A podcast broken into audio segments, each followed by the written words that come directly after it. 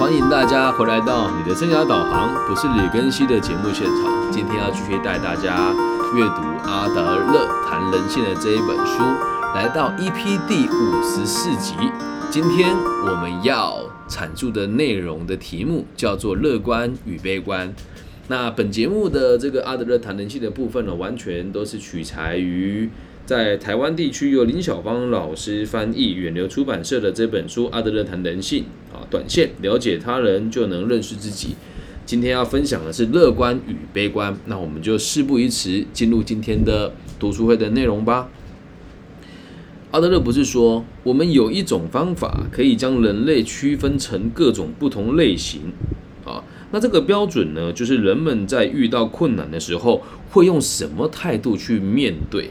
那第一种人呢，就是乐观的人哦，叫乐观型的。这种人的人格发展主要是走直线型的。我们上期有提过嘛，面对问题就直球对决。那他们会勇敢的面对任何的困难，不会把这些人生的这个不顺遂当一回事哦。这样子的人对自己非常的有信心，轻松愉快的过着他的生活。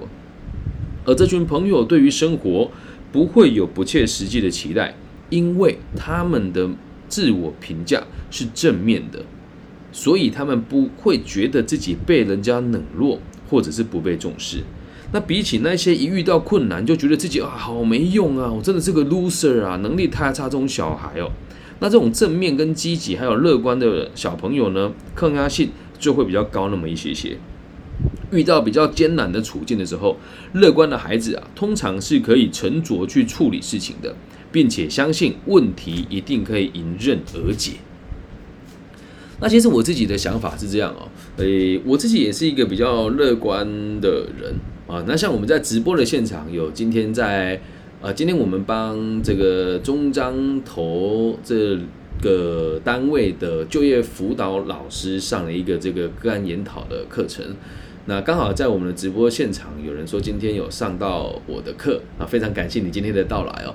那今天在上这堂课的时候，其实对我来讲，一开始我也是很担心的，因为原本我们要设定的这个课程呢，是在现场带领这些救服务员的长官一起来探讨各种经典的案例。但由于在台湾地区的疫情现在比较严峻哦，所以我们就改做是线上来进行。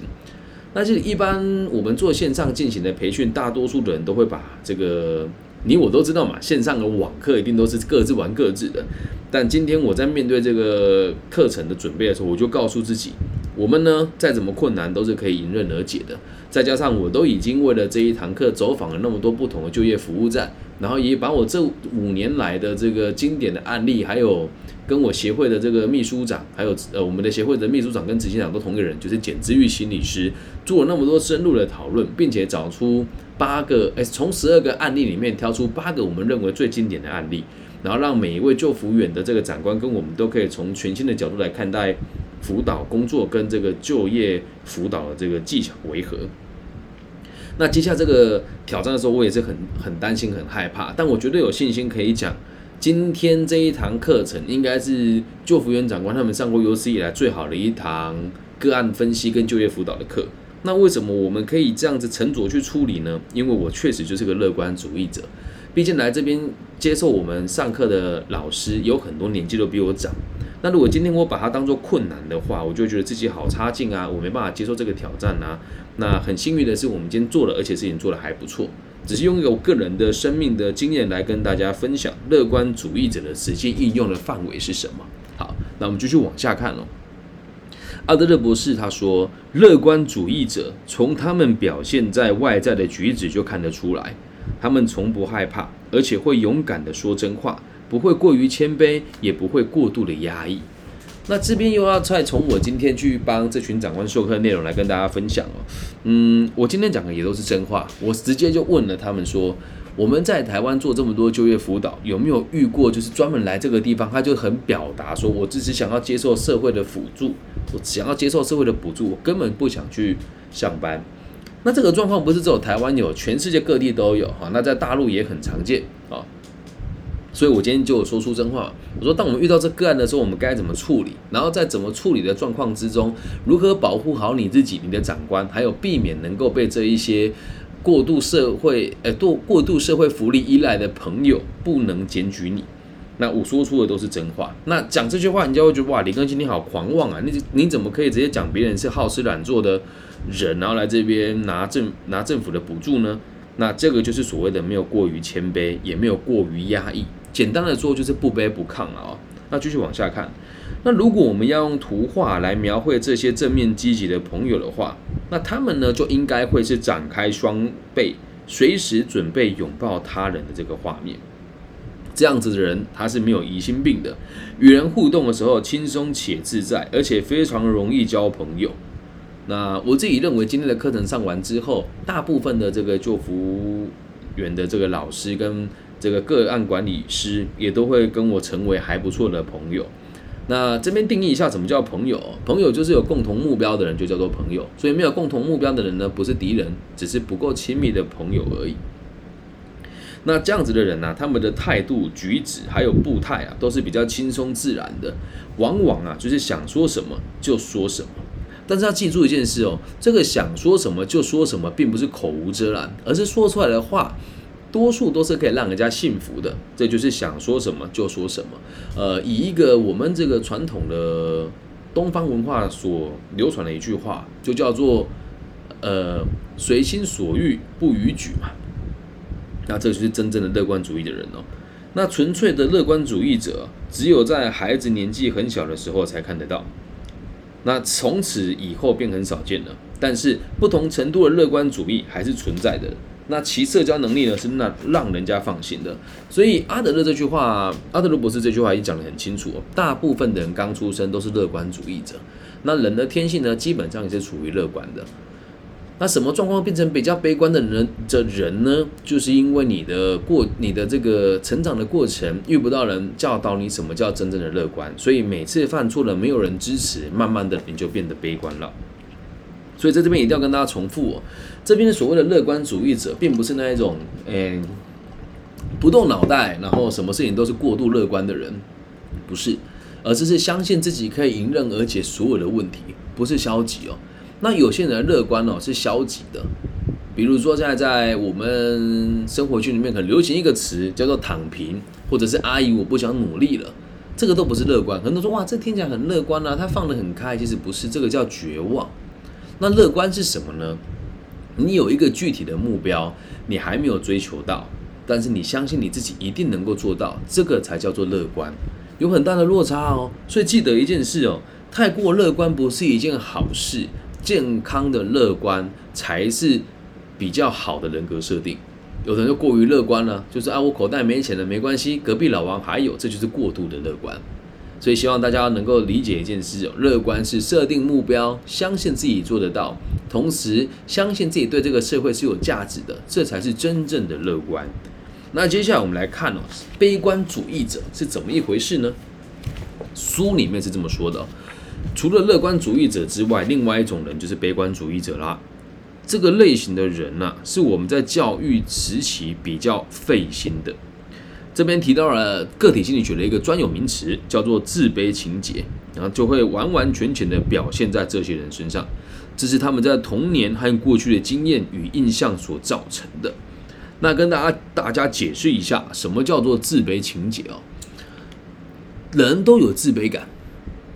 人都有自卑感，什么叫做自卑感呢？觉得自己不够好就是自卑感。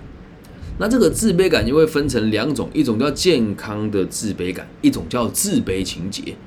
健康的自卑感是这个样子的，以我今天在做生涯规划的这个角度跟大家分享。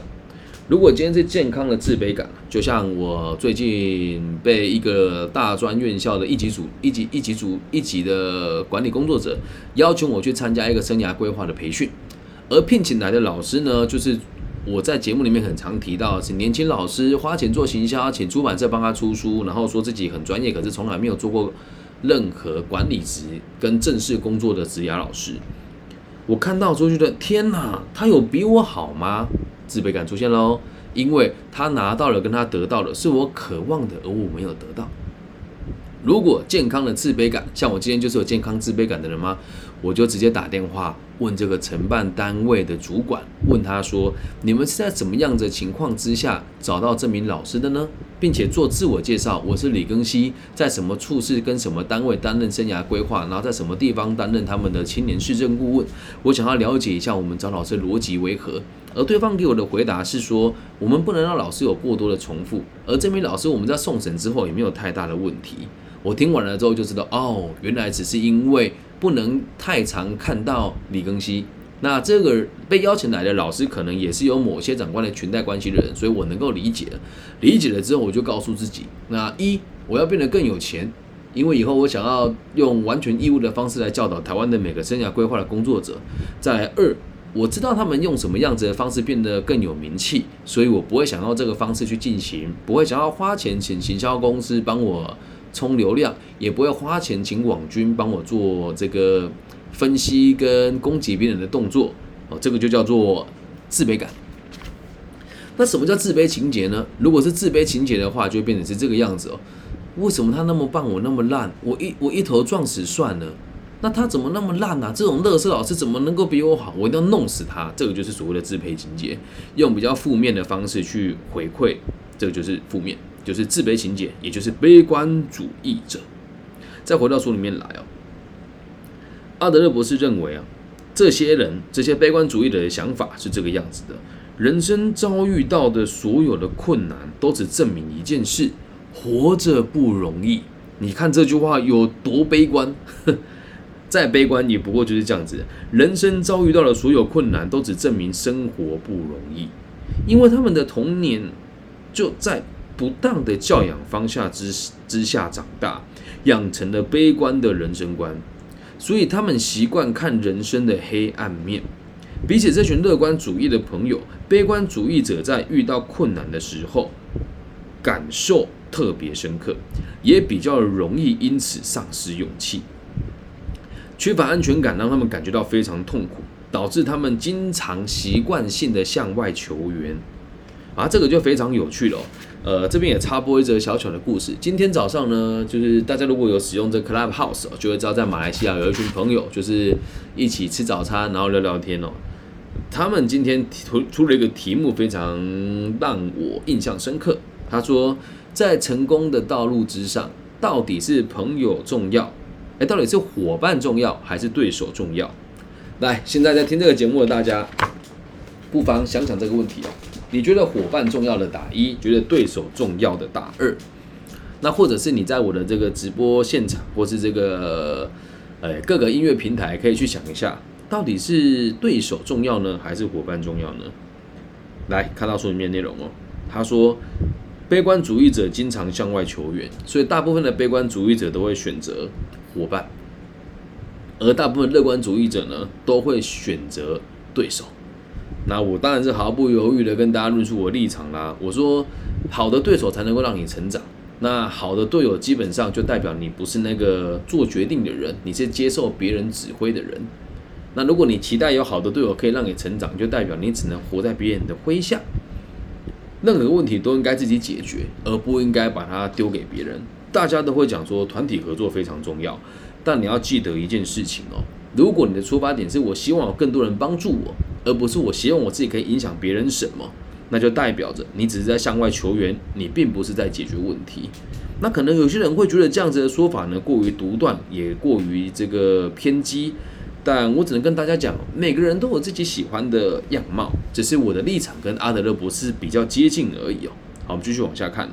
接下来下一段就很精辟了。他说，我们从他们的外在表现也可以看出来啊。他们的内心正在呼救着这些需要别人外援、常常感觉到很困难的朋友，因为他们无法独立生活。我们做一个假设：如果悲如果悲观主义者还是个小孩，那他就会一天到晚哭着找妈妈，连分开一会都不行。即便是成年了，他们还是会这样子的需要母亲的角色。记住哦，是母亲的角色，而不是需要母亲哦。所以很多人会像我们现在在做生涯规划的时候啊，我们会遇到很多跟我同行的老师会群聚起来，互相吹捧，互相推荐彼此写的书，也不是自己写的，就是出版社写的，然后会一起买这个流量啊，然后请人家帮他们做正面的评价。那某种程度上，这个就是向外求援啦，没有从根本上去解决你的问题，而是觉得这样子把问把决定权交给别人。好像看起来很棒，但悲观主义者也有分隐性跟显性的。很多人看起来很积极啊，很棒，你在网络上看到他对他的评价都很高，然后都常常抛出自己感觉很成功的贴文，但是你仔细观察就会发现，他们的内里是很空洞的。所以，请大家试着更具体的去观察别人。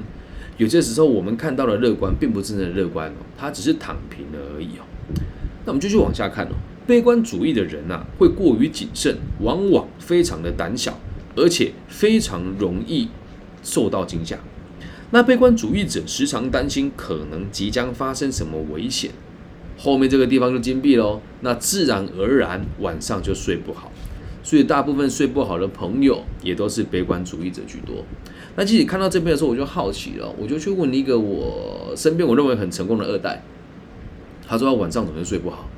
我说兄弟，你都这么有钱了，还有什么好睡不好？他说你不懂，我压力很大，就一句话就可以知道哇，悲观主义者，这确实是啊，你都那么有钱了，爸爸妈妈留给你的房地产，就就都可以说在台北市中心这么多套，你还睡不好？你跟我说你不懂我压力很大，这不就是悲观吗？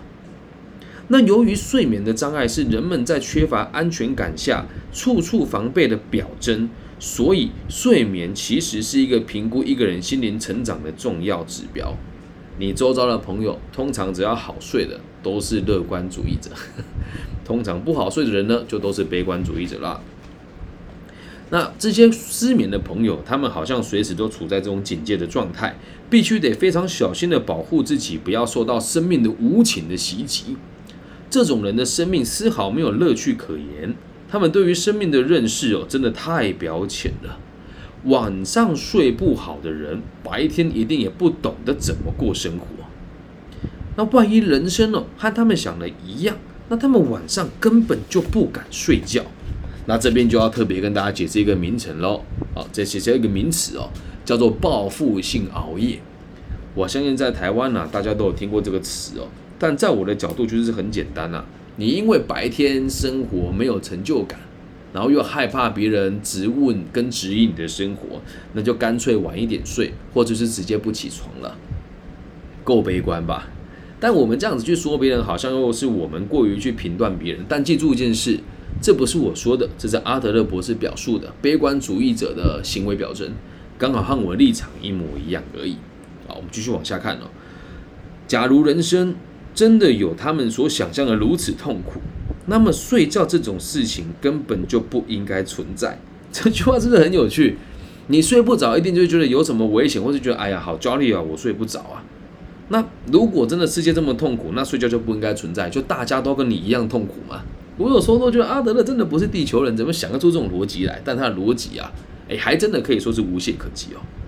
那这样子的朋友习惯用对立的观点来看待生命中的自然现象，这点无意中就显示出悲观主义者不晓得怎么生活。这是刚刚发生的故事啊！诶，我在台中市政府担任青年咨询委员，有一个委员呢也是教育工作者，他就跟我说，他觉得我东西很棒，然后也觉得我在这里面很有权威，想要理解如何跟我一样成为一名成功的教育家。那我就很。语重心长的跟他讲说：“请问一下，你的工作的目标是什么？你的你的个人品牌的概念为何？”他回答不出来啊！我就跟他解释哦，我的目标是让社会安定，让老有所终，少有所长，壮有所用。那你的呢？他说：“我希望在这个社会上，每个人都平等的生存。”嗯，那你说老师这样听起来，他他你跟这个乐观跟悲观有什么差别？然后接下来讲一句话，可是我觉得我设定的目标太难了，我根本就做不到。那就不要设定啊，亲爱的，这就是悲观主义者。我就说，朋友，不要这么想。妹妹，其实我想的跟你一样，我们两个目的都是让社会更安定。所以你的注重的点跟我注重的点一样，可是你觉得它很难，你做不到，而我却觉得我做得到，不就是很典型的悲观跟乐观的差别吗？那这里面我们就不得不再讨论到个体心理学的一个经典的名词，叫做优越目标。那什么叫优越目标呢？就是每个人都想要活成是对别人有影响力的，并且对别人有这个被人家关注的这个可能性。那不管是悲观还是乐观的，我们的出发点都是一样的，只是一个人会觉得很简单，一个人会觉得很难。所以普遍在台湾哦，这边我一定要讲，为什么大家都会觉得优越目标是虚假的呢？那未必啊，只要你好好工作、好好生活、累积财富，你不就自然而然可以成为那个被别人敬仰，同时对别人有影响力的人了吗？